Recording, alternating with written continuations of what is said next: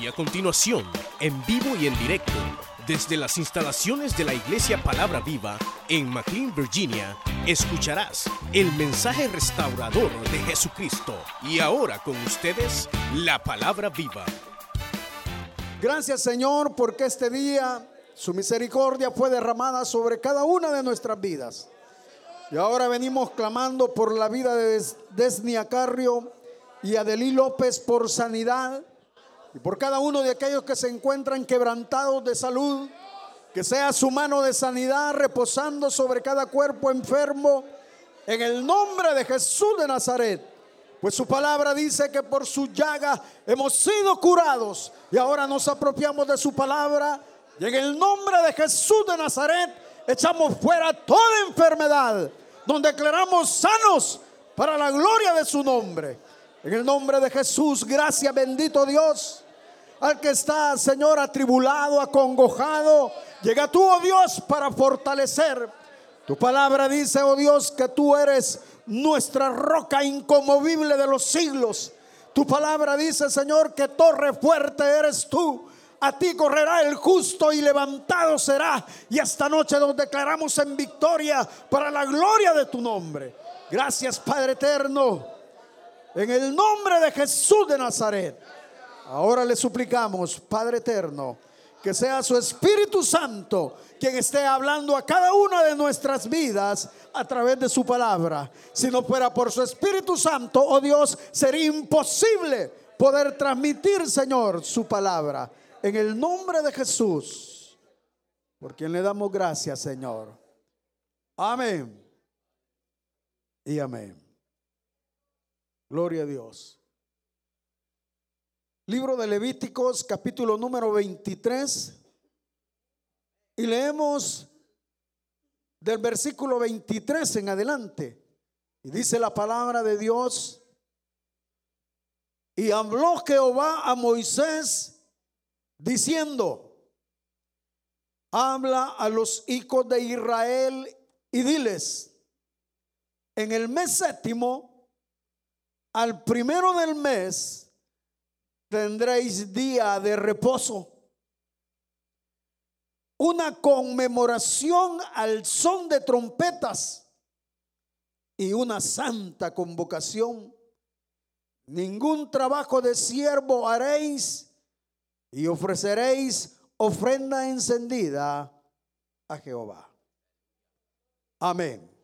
Gloria al Señor. Pueden sentarse, hermanos y hermanas, amigos que nos visitan. Al leer esta porción de la escritura, quisiera que pensáramos en el desafío de Dios para la iglesia. El desafío de Dios para la iglesia. Al leer esta porción de la escritura, evidentemente nos vamos a tener que referir a tres aspectos objetivas desde la histórica, la mesiánica y la espiritual. Y a través de la perspectiva histórica, esta porción de la escritura nos habla acerca de el momento profético en el cual el pueblo de Israel ha de ser reunido de nuevo en Jerusalén.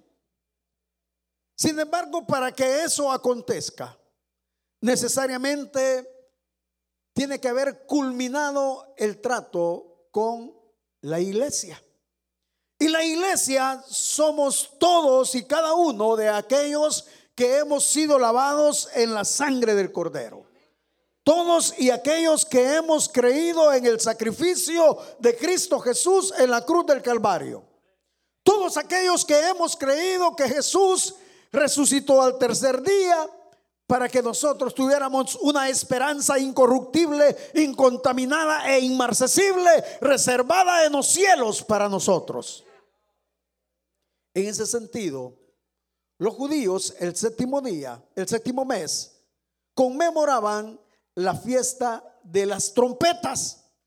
Y el primero de ese mes, ellos tenían que anunciar con una trompeta el recuerdo que traía a sus vidas la necesidad de reconocer la grandeza de Dios.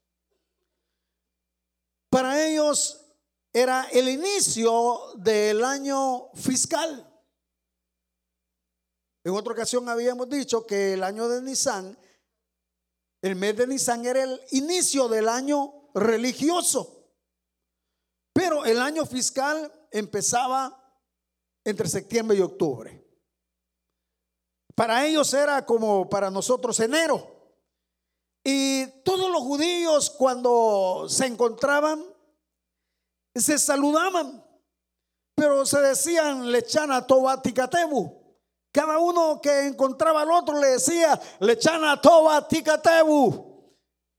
Y cuando miraba al otro le decía igual lechana toba ticatebu, que quería decir Jehová te inscriba en el libro de la vida para un año próspero.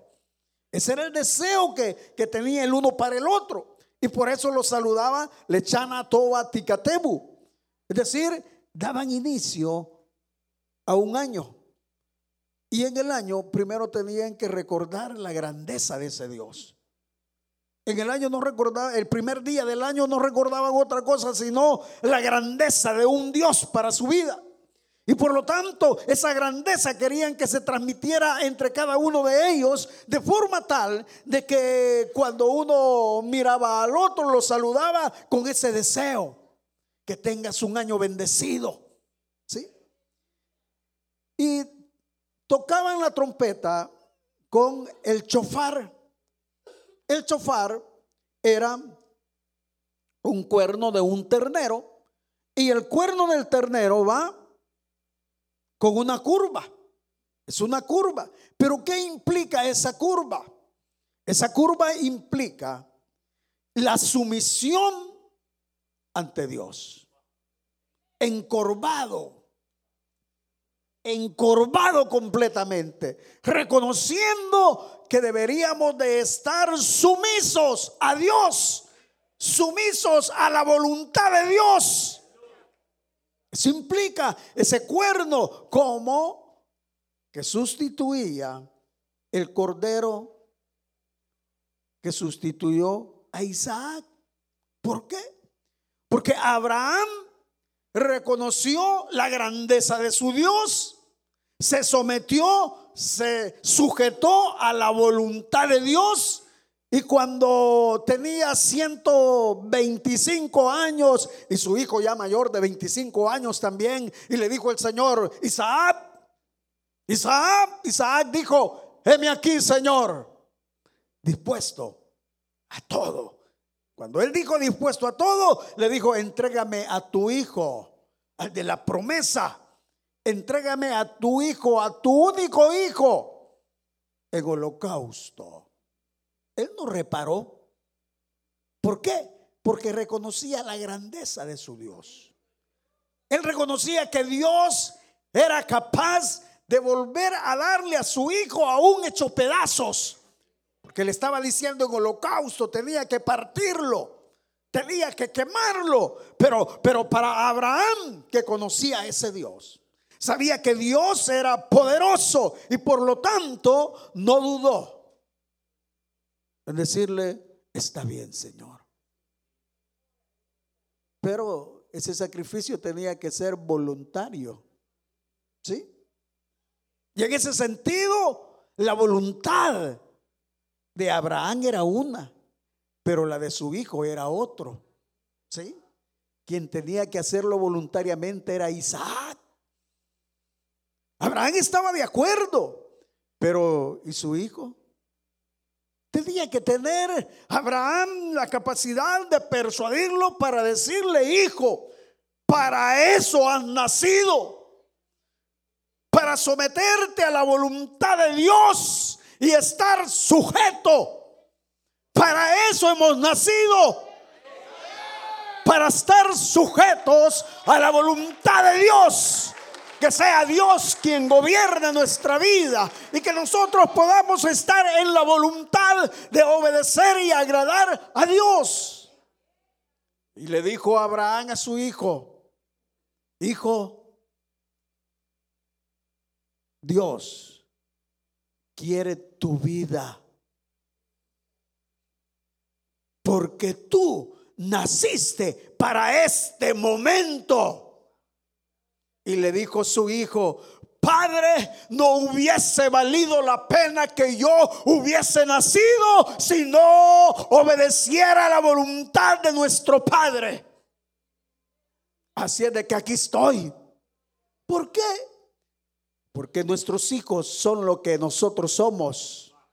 Nuestros hijos deben de ser o deberían de ser el reflejo de lo que somos nosotros. El problema es de que nosotros muchas veces no podemos concatenar o amarrar esa bendición de Dios para la vida de nuestros hijos.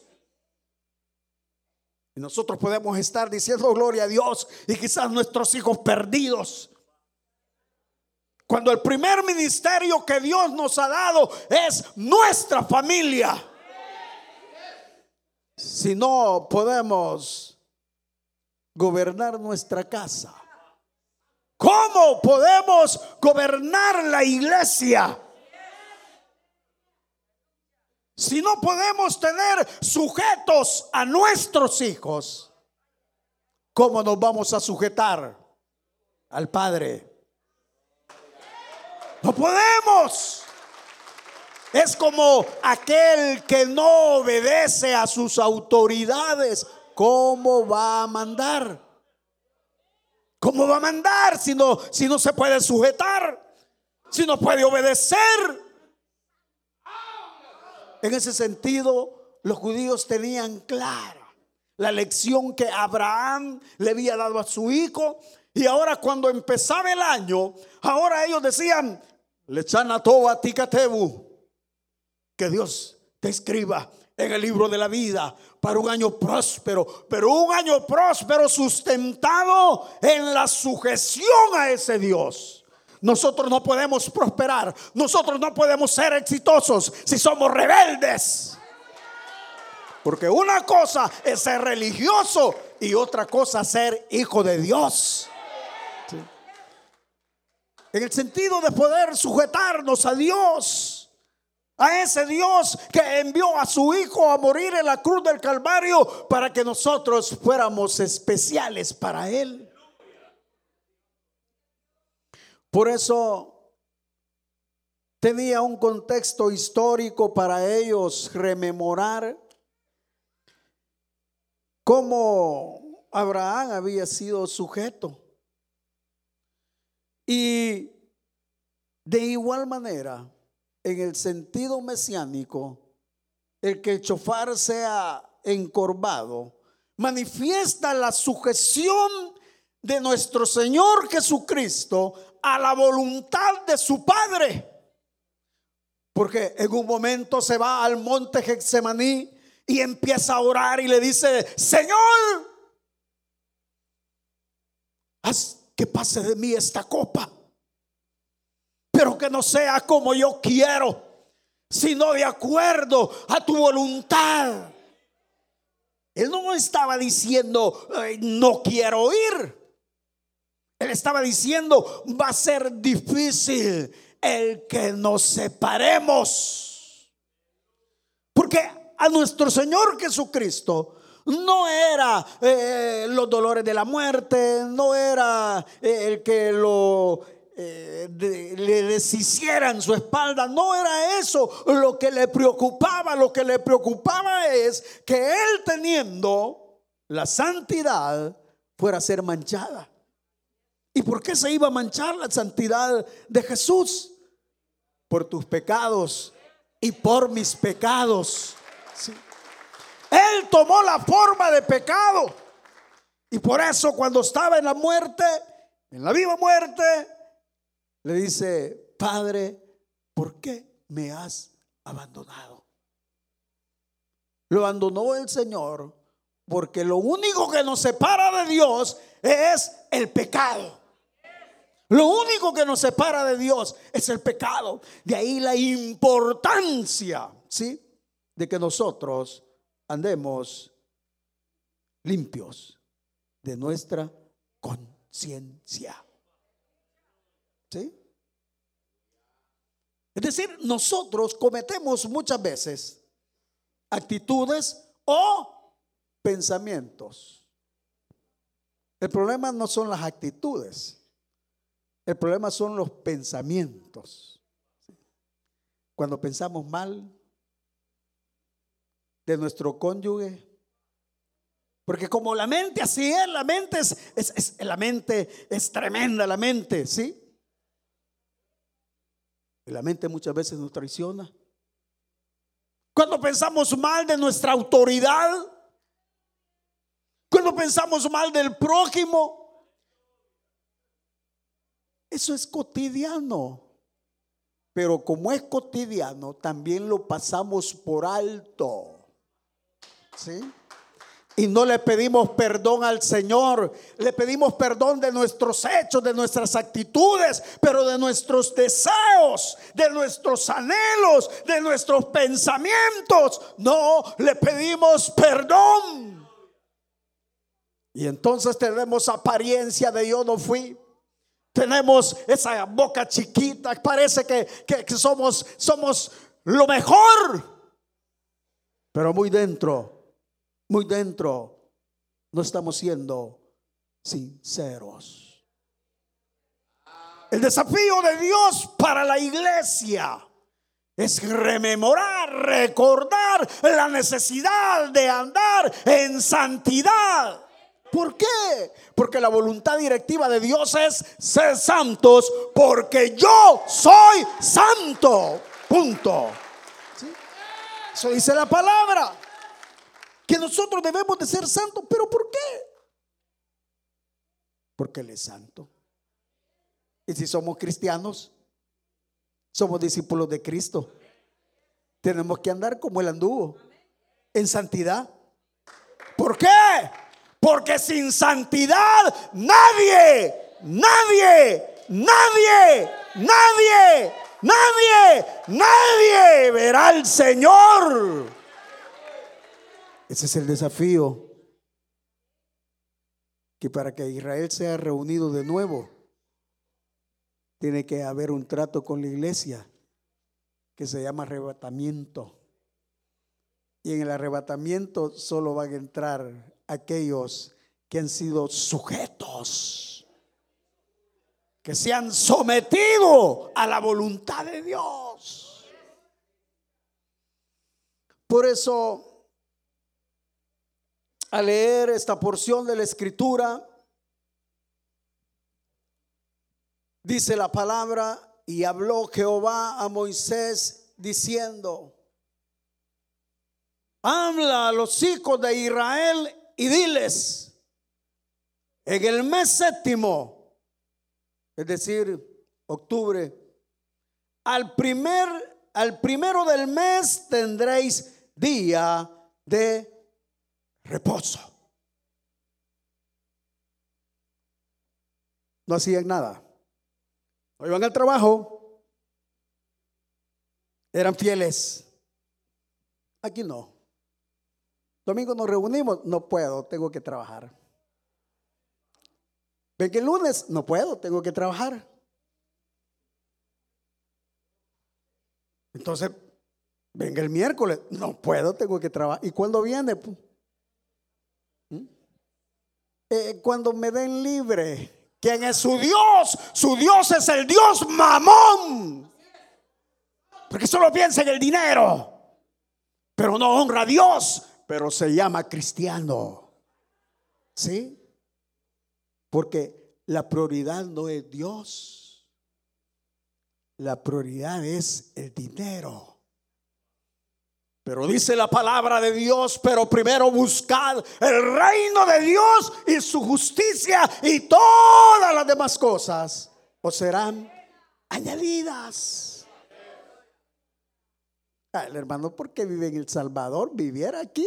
Ah, el Dios es el mismo. El Dios del Salvador es el Dios de acá. Aleluya. El Dios no cambia. Él es inmutable. Él es el mismo de ayer, de hoy y por siempre. No van a hacer nada. Ese día les digo, primero de octubre, todo mundo se viene a la congregación. Ahí estaban todos, no había trabajo. Eh, va a tener que trabajar, Benito. Lo siento, tengo que servirle al Señor, aleluya. ¿Eh? Pero Benito va a tener que trabajar, gloria a Dios, dice todavía el condenado Benito. Gloria a Dios, porque voy a trabajar. Mire el Señor cómo me quiere. Cayó en la trampa. ¿Por qué cae en la trampa? Porque no tiene carácter. No tiene carácter. ¿Y qué es el carácter? Es la suma de valores. ¿Sí? Somos gente sin valores. Y el primer valor es honra al que te dio la vida. Sí, porque nosotros estábamos muertos en nuestros delitos y pecados. Sí, vivos físicamente, pero espiritualmente éramos como ovejas que va al matadero. Sí. Por eso guardaba en ese día. Y ahora quiero enfocarme en la perspectiva espiritual. Y en ese sentido voy a tocar dos trompetas y la final trompeta.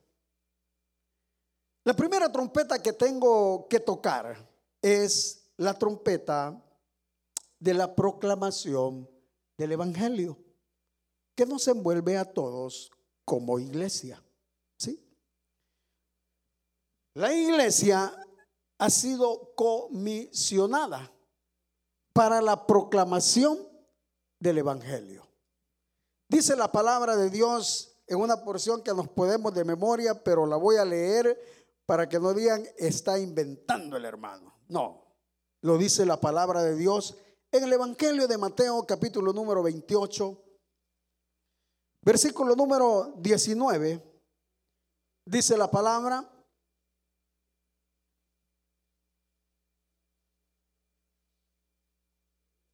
Aún el 18.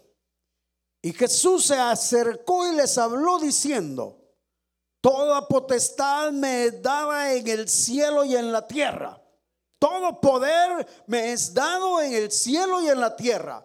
Por tanto, id y hacer discípulos a todas las naciones, bautizándolos en el nombre del Padre y del Hijo y del Espíritu Santo, enseñándoles que guarden todas las cosas que os he mandado. Y aquí yo estoy con vosotros todos los días hasta el fin del mundo. Amén. Esa es la primera trompeta. ¿A qué se refiere la primera trompeta? A la proclamación del Evangelio. ¿Y qué quiere decir la proclamación del Evangelio? Que yo tengo que presentar a Jesucristo. ¿Para qué? Para ser discípulos.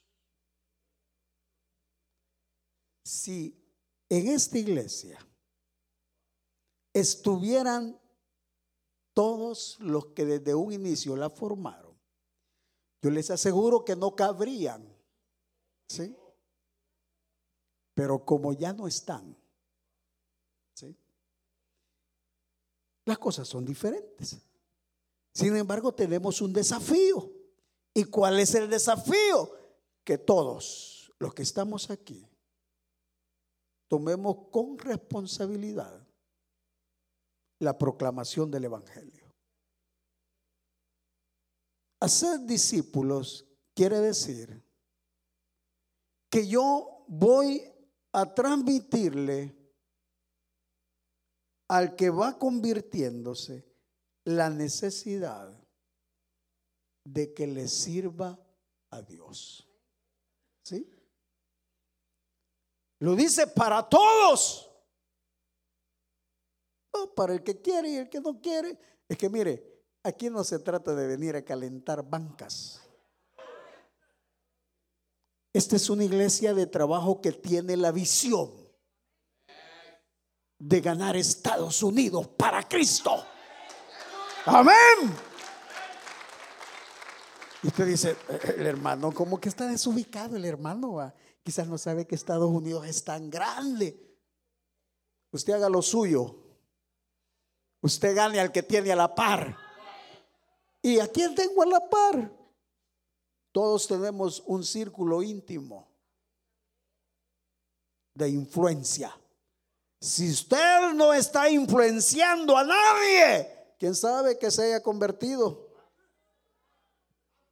Si usted no está influyendo en nadie y es un cristiano, no, es que yo soy callado. No, es que yo no me meto con nadie. No, es que yo soy humilde. No, no, no, no, no, no, no, no. Los que hemos nacido de nuevo, tenemos tres círculos de influencia. Y el primer círculo de influencia es mi familia. ¿Sí? Y en cada familia siempre hay quienes no son convertidos. Pero hay quienes dicen, mire, a la verdad hermano, mi familia es bien grande. Somos como dos hermanos, pero para la gloria de Dios yo soy el único cristiano. Eso no es para la gloria de Dios. Y los otros once, que se los arte el diablo. No, el, primer ministerio es nuestra familia. ¿Sí?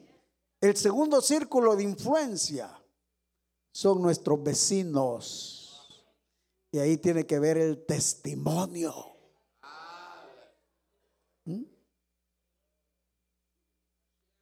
Y el tercer círculo son nuestros amigos. Quiere decir que en ese sentido nadie tiene excusa de decir, no, yo quizás, no, yo quizás no, no, todos.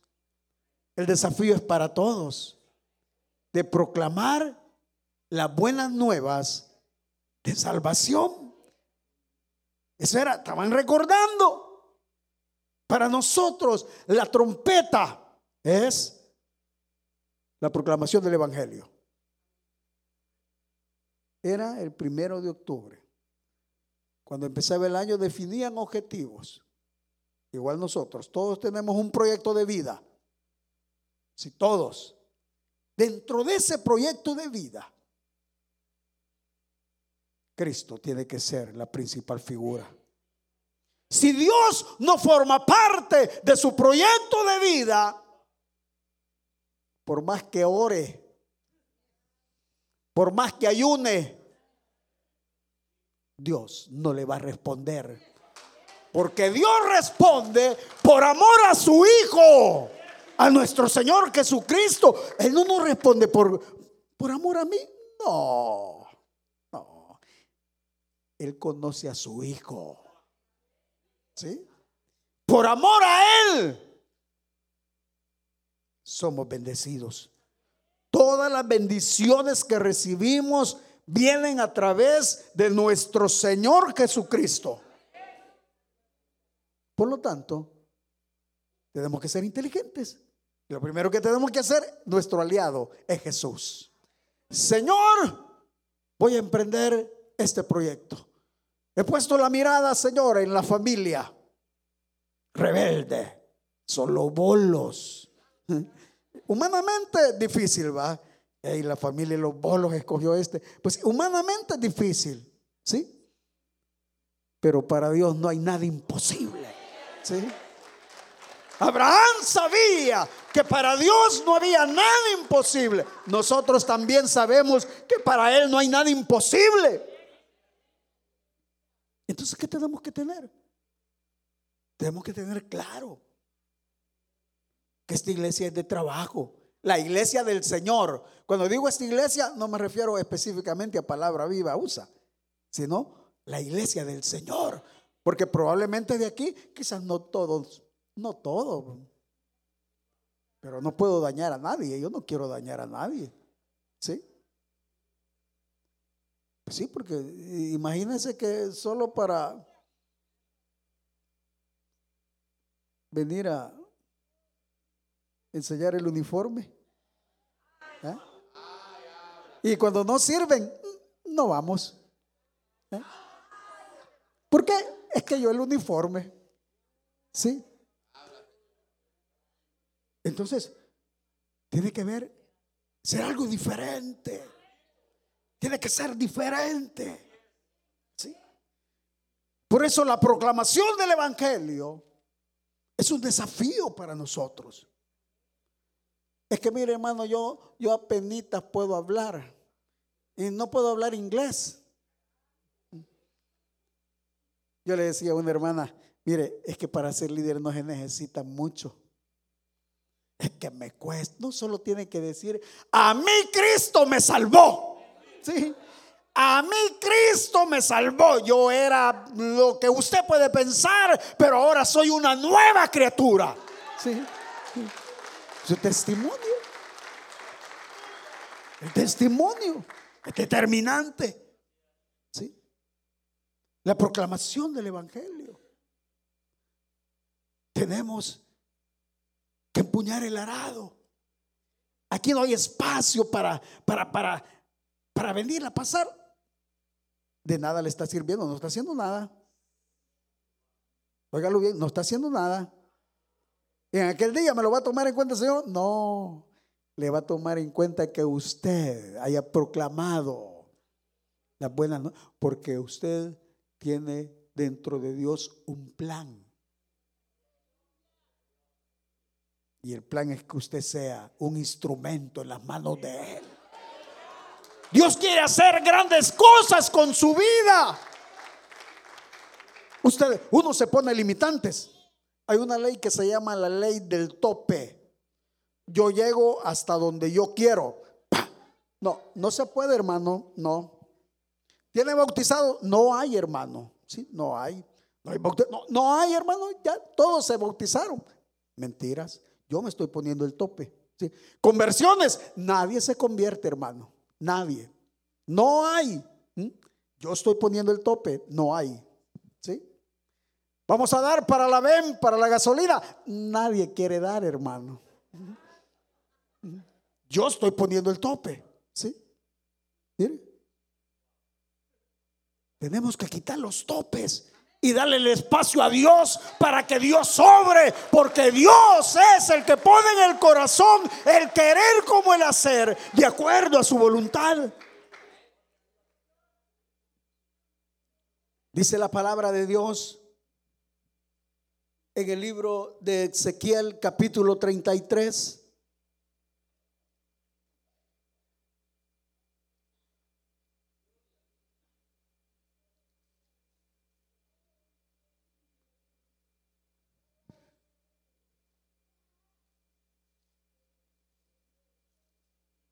Ezequiel capítulo 33 dice la palabra acerca de lo que estoy hablando.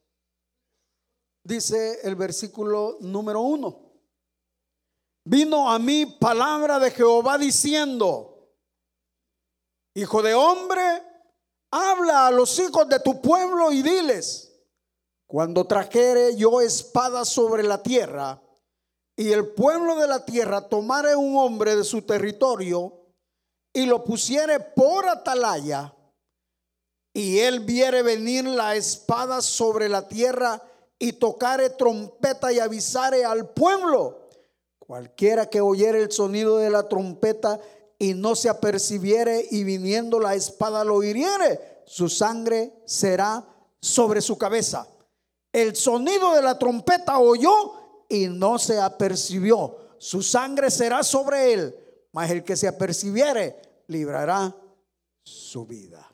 ¿Qué quiere decir? Que lo único que usted tiene que hacer es proclamar el Evangelio. Si no se arrepiente, eso no nos toca a nosotros. Porque nosotros no podemos convencer a nadie. Sí. Aquí no se trata de convencer. Si Jehová nos salva, no hay quien salve. ¿Sí?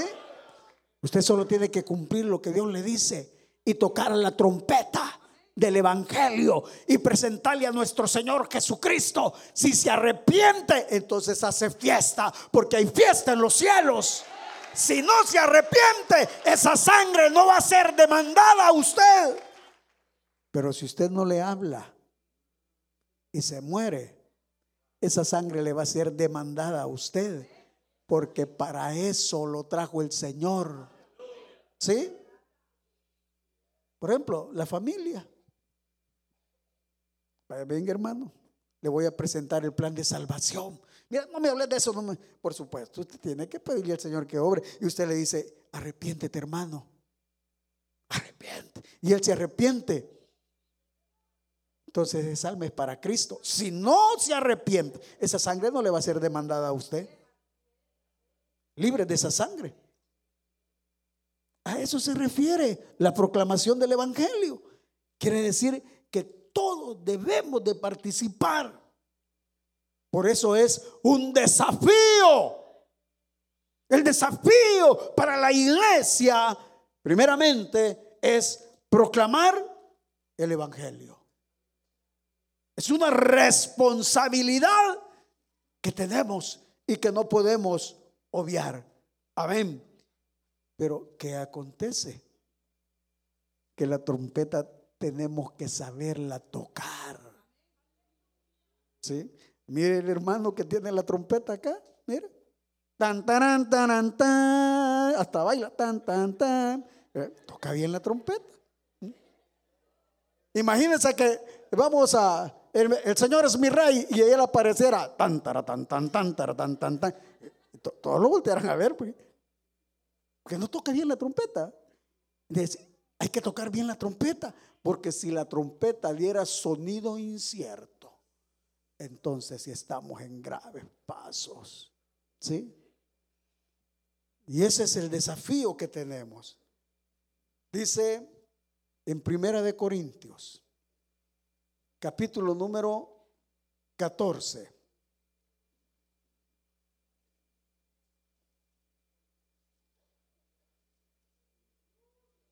Dice la palabra de Dios, Primera de Corintios capítulo 14, versículo 8.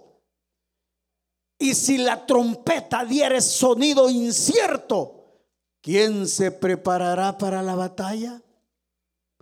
Así también vosotros, si por la lengua no dieres palabra bien comprensible, ¿cómo se entenderá lo que decís? Porque hablaréis al aire. Mire, quiere decir que nosotros tenemos una responsabilidad. Tenemos que tocar la trompeta, pero tenemos que saberla tocar. Porque si da sonido incierto, ¿qué está? Tradúzcame, por favor, que no entiendo. Ah, muy bien, se lo voy a traducir. ¿Sí? Bien, usted y se prepara. Gloria a Dios. Uy, sí. Y, bien preparadito. Y le va a testificar. y su testimonio está por la calle. ¿Sí? Y tiene que recibir al Señor Jesucristo porque nos hace nuevas criaturas. ¿Y cómo es que usted en lengua larga, hermana? ¿Mm? ¿Cómo voy a seguir yo igual? No. Está sonando mal la trompeta. Porque dice un sonido, pero sale otro. ¿Por qué? Porque tiene que ir a la par. Nuestro estilo de vida es determinante. Muchas veces podemos ganar a alguien sin abrir la palabra, la boca, solo con nuestro estilo de vida. Y dicen, yo quisiera ser como el hermano, dicen. ¿Y cómo es el hermano? Atento, gentil, honesto, íntegro, sin prejuicios. Es un buen hermano, dice. Ah, pero aquel también, no, no, hombre, aquel es un tramposo, si me presta y no paga. Porque de esos abundan. Pero cuando usted preste, olvídese que prestó para no complicarse la vida. Si alguien le dice, préstame y usted tiene en su, en su bolsillo y en su corazón, dérselo y olvídese. Y no le vuelva a cobrar. Y usted va a vivir tranquilo buena conciencia, no hay problema. y el mala paga te pagó.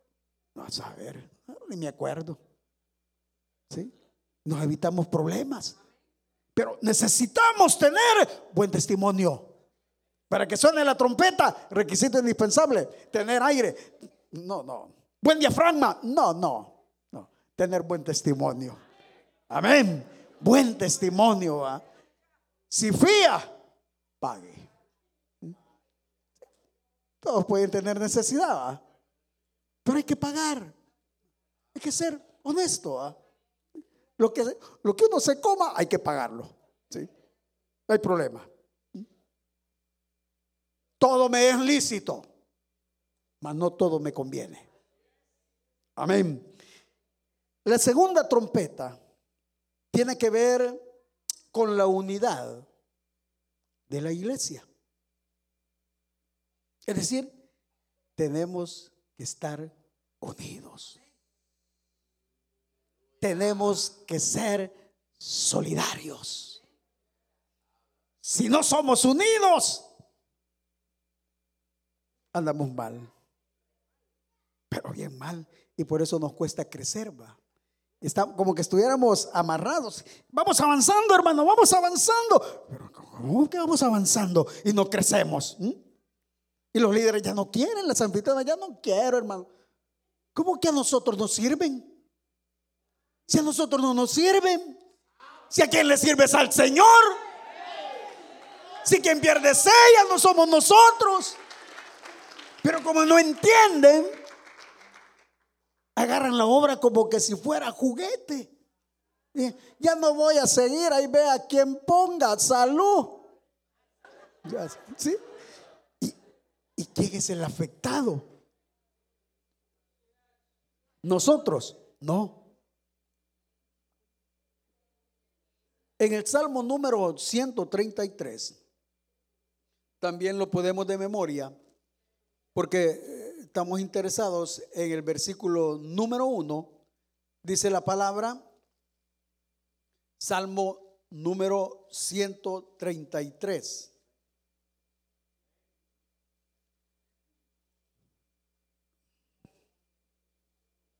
Dice, mirad cuán bueno y cuán delicioso es habitar los hermanos juntos en armonía.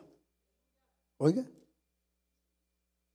Mirad cuán bueno y cuán delicioso es habitar los hermanos juntos. No está diciendo comer.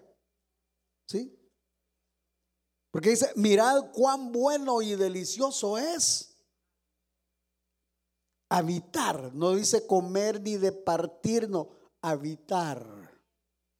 Que hay un clima de confianza, solidaridad, respeto. ¿Sí? Eso es determinante. ¿Para qué? Para que haya unidad. ¿Sí? Pero ¿qué sucede? Que muchas veces se genera o se aplica un concepto llamado competencia. ¿Sí?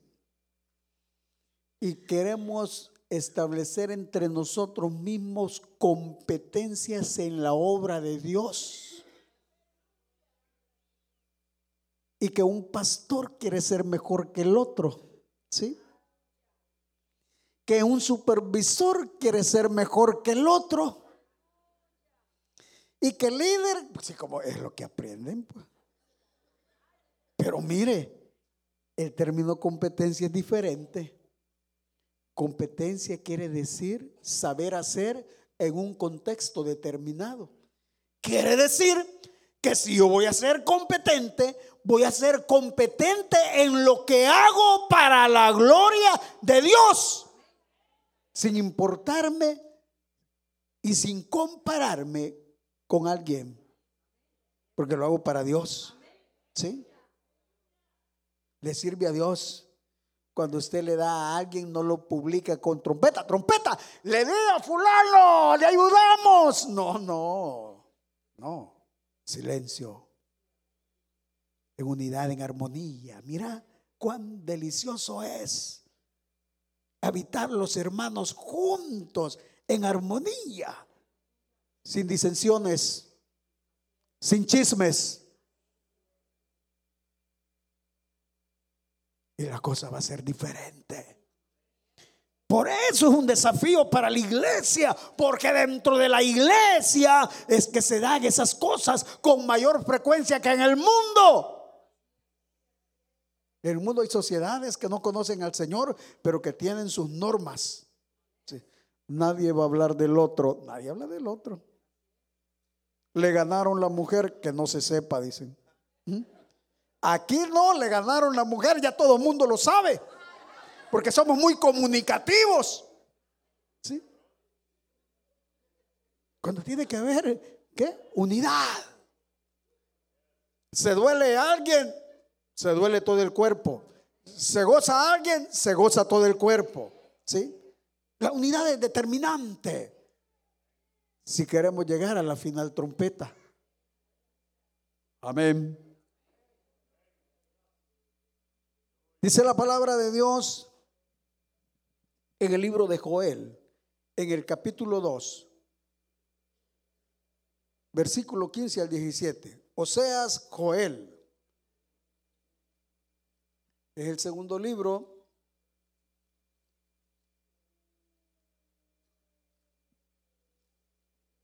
Ya nos vamos, mi amor, ya nos vamos. Dice capítulo número 2 del libro de Joel, versículo número 15.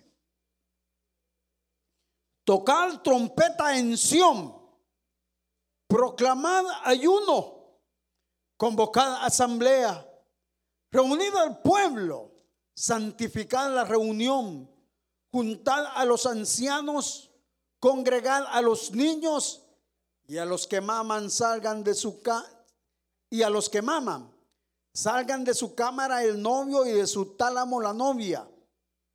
Entre la entrada y el altar lloren los sacerdotes ministros de Jehová y digan, perdona, oh Jehová, a tu pueblo y no entregues a lo propio tu heredad para que las naciones se enseñoreen de ella, porque han de decir entre los pueblos, ¿dónde está su Dios?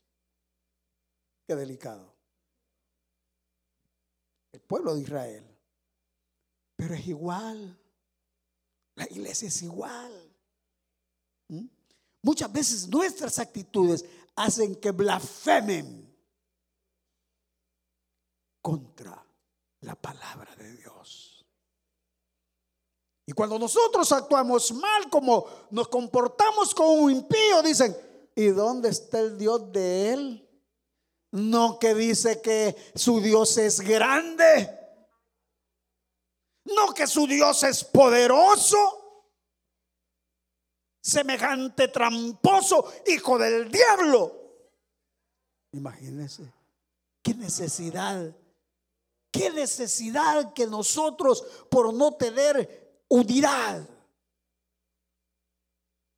se den estos casos. ¿Dónde está su Dios? Abraham lo exaltaba. Nosotros lo acabamos. Sí. Ah, pero es que Abraham era el padre de la fe. Nosotros descendemos de Abraham. Pero tenemos un desafío.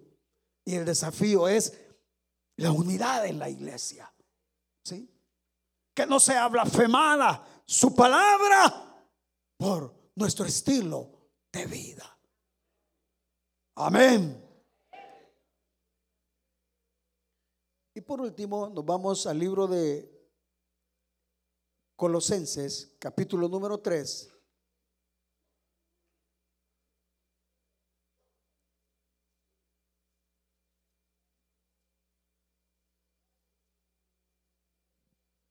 Y dice la palabra de Dios, versículo 12. Vestíos pues como escogidos de Dios santos y amados de entrañable misericordia, de benignidad, de humildad, de mansedumbre, de paciencia, soportándoos unos a otros y perdonándonos unos a otros. Si alguno tuviere queja contra otro, de la manera que Cristo os perdonó, así también hacerlo vosotros. Y sobre todas estas cosas, vestidos de amor, que es el vínculo perfecto, y la paz de Dios gobierne en vuestros corazones, a la que asimismo fuisteis llamados en un solo cuerpo, y sed agradecidos. Amén. Palabra de Dios. Estoy inventando. Disculpen si he sido ofensivo. No es mi intención ofender a nadie. Es la palabra. ¿Sí? Levante la mano quien se siente ofendido. Para ir a pedirle disculpas personalmente, perdóneme. Pero la palabra de Dios nos dice, vestíos pues como escogidos de Dios. Él nos escogió a nosotros. Ese libro de Efesios, capítulo 1, versículo 3. Que desde antes de la fundación del mundo fuimos predestinados para ser hijos de Dios. Por lo tanto, tenemos un desafío. Y el desafío es que nosotros seamos agradecidos que nos amemos, porque el amor es el vínculo perfecto. Y el amor cubre multitud de pecados. ¿sí? Si alguien se ha ofendido, dice, perdónelo. ¿Por qué? En la ley decía, porque si no perdonas, Dios no te perdonará. Esa es la ley. Pero que dice la gracia. La gracia dice, Perdonemos, así como Cristo nos perdonó. Perdonemos, porque ya nos perdonó a nosotros. ¿Sí? Entonces, nosotros tenemos que perdonar. ¿Sí? Saber perdonar. Eso solo de creyentes, de cristianos genuinos. No, pero no sabe el agravio.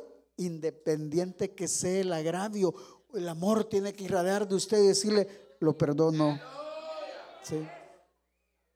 pero se lo acabó, lo perdono. Ese de cristianos, unidos. Amén. Y por último, la final trompeta, antes de que se cumpla la profecía de que el pueblo de Israel se ha reunido, está sustentado en el arrebatamiento.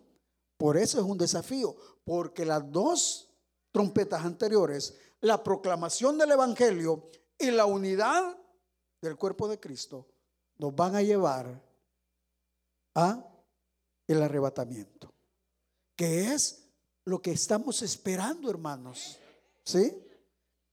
Nosotros eso es lo que esperamos, que el Señor aparezca en las nubes para levantar a su iglesia. Y estar juntamente con él por siempre. Y entonces nos van a cambiar este chip. Porque el problema es, el gran problema, ¿por qué no tenemos unidad? ¿Por qué no proclamamos la palabra? Es porque el chip se nos distorsiona. ¿Sí? Porque estamos revestidos de carne y hueso. ¿Sí? Y como la carne es corruptible, pero al cielo no va a entrar cosa corruptible. Para que entre al cielo tenemos que ser transformados. ¿Y cómo vamos a ser transformados? Bueno, eso solo el Señor lo sabe. Nos va a cambiar el chic, chic celestial. Gloria a Dios, solo adorar al Señor y nos va a llenar. ¿Qué podría ser? Pero lo que es cierto, hermanos, es que el arrebatamiento puede ser hoy. Aleluya. Puede ser hoy. Por eso, en Primera de Corintios capítulo 15, Versículo 52 dice la palabra.